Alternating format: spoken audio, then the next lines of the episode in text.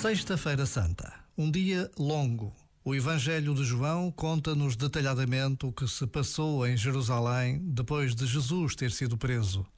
Fala-nos de sumos sacerdotes, de governadores, de poder, de diálogos com Jesus.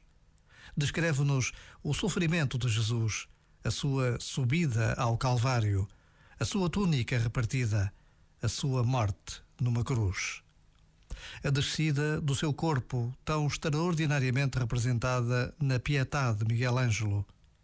Não é possível viver esta Sexta-feira Santa sem nos recordarmos das vítimas da guerra, do sofrimento que todos os dias testemunhamos aqui tão perto.